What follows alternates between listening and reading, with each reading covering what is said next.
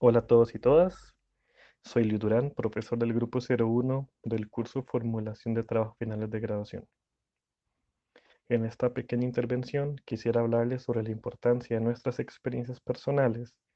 en el desarrollo de una investigación y sobre todo la importancia de nuestras trayectorias biográficas en la construcción de posturas epistemológicas críticas.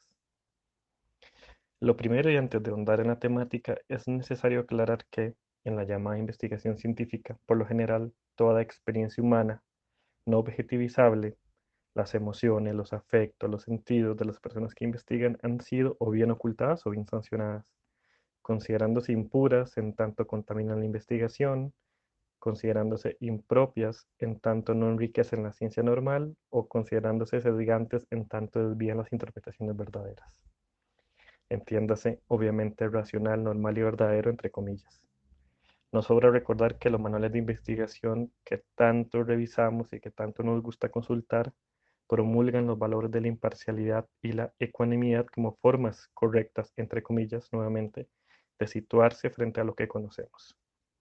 Sobre esta temática, los trabajos de los filósofos franceses Merleau-Ponty, especialmente la fenomenología de la percepción, Emmanuel Levinas en Pensando en el Otro y Jacques Derrida en Políticas de la Amistad, nos dan suficientes herramientas para comprender estas ficciones, diría yo, bastante inocentes, que separan el sujeto que conoce con todo su bagaje cultural y el objeto conocible con toda su complejidad contextual. Y más recientemente los trabajos de las feministas negras caribeñas como María Lugones en Feminismo Colonial o Chicurial desde la experiencia y Yuberquis Espinosa en Habitando la Frontera nos recuerdan críticamente los condicionantes de género,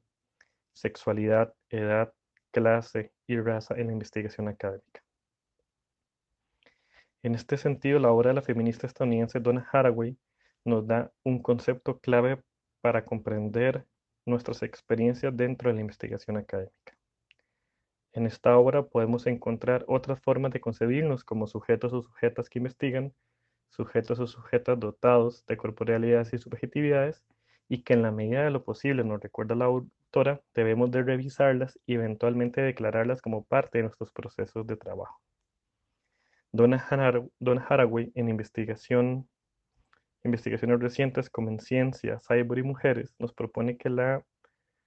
labor investigativa sea vista como un espacio privilegiado para el autoanálisis de las personas investigadoras en la medida que se acepta la implicación de nuestras subjetividades y un diálogo reflexivo en los procesos de trabajo. Para esto la autora nos habla de un conocimiento situado. Y ese es el concepto que quisiera recalcar, conocimiento situado, que implica preguntarse de qué punto de vista se parte y por qué se parte de este y no de otro. De esta manera se hace explícito el posicionamiento político, ya que ningún punto de vista es neutral. Hay muchos lugares desde donde se puede mirar la realidad, y por lo tanto se hace necesario mostrar cuál es la perspectiva desde la que miramos. Y por eso el conocimiento siempre será parcial y situado. Donna Haraway se pregunta en su libro, finalmente, el siguiente ítem. ¿Cómo tener simultáneamente en cuenta la contingencia histórica y radical de todas las pretensiones del conocimiento y los sujetos conocentes, una práctica crítica capaz de reconocer nuestras propias tecnologías semióticas para lograr significados, a la vez que un compromiso serio hacia las versiones fidedignas de un mundo, entre comillas, real, que pueden ser parcialmente compartidas y que sean favorables a proyectos planetarios de libertad infinita, de abundancia material adecuada y de modesto significado en el sufrimiento y de felicidad limitada? Con esto Haraway nos permite comprender justamente que el conocimiento situado es un proceso reflexivo y epistemológico que nos hace obligatoriamente reconocer nuestras condiciones de producción de conocimiento, en dónde estamos posicionados y en qué contextos estamos ubicados. Un punto común de todos estos abordajes, de los que hemos dicho, de los autores y autoras que hemos dicho, esa es la crítica a las formas tradicionales de representación de la actividad científica, en general heredada del positivismo decimonónico, junto a la revisión de nuevas definiciones de conocimiento.